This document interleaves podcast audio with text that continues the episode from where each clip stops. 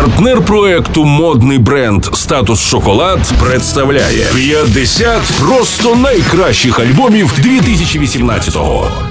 Доброго дня! З вами у студії Просто Радіо Стерео Ігор. Продовжуємо підводити спокусливі музичні підсумки 2018-го. Один з найцікавіших альбомів року, на нашу думку, випустив шотландський гурт Churches. Його назва не дуже оптимістична Love is Dead. Це третій студійний диск Churches. Серед його продюсерів Грег Кюрстін, який також допомагав зі створенням записів Леді Гага, Серу Полу Маккартні та гурту Years and Years. Years and Years у нас також увійшли зі своєю платівкою 2018-го до наших підсумків року. Отже, зневірені Churches Love is Dead.